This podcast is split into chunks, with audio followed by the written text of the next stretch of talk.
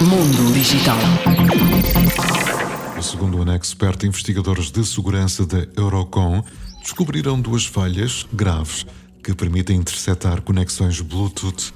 A falha foi detectada nos dispositivos com as versões 4.2 e mais recentes. Ao todo, foram comprovadas seis formas de explorar as vulnerabilidades, denominadas pelos cientistas como bluffs. Segundo o grupo, estas brechas de segurança podem levar à quebra de sigilo nas sessões de Bluetooth, permitindo a falsificação de dispositivos e ataques do tipo Man in the Middle ou MITM. Mundo Digital.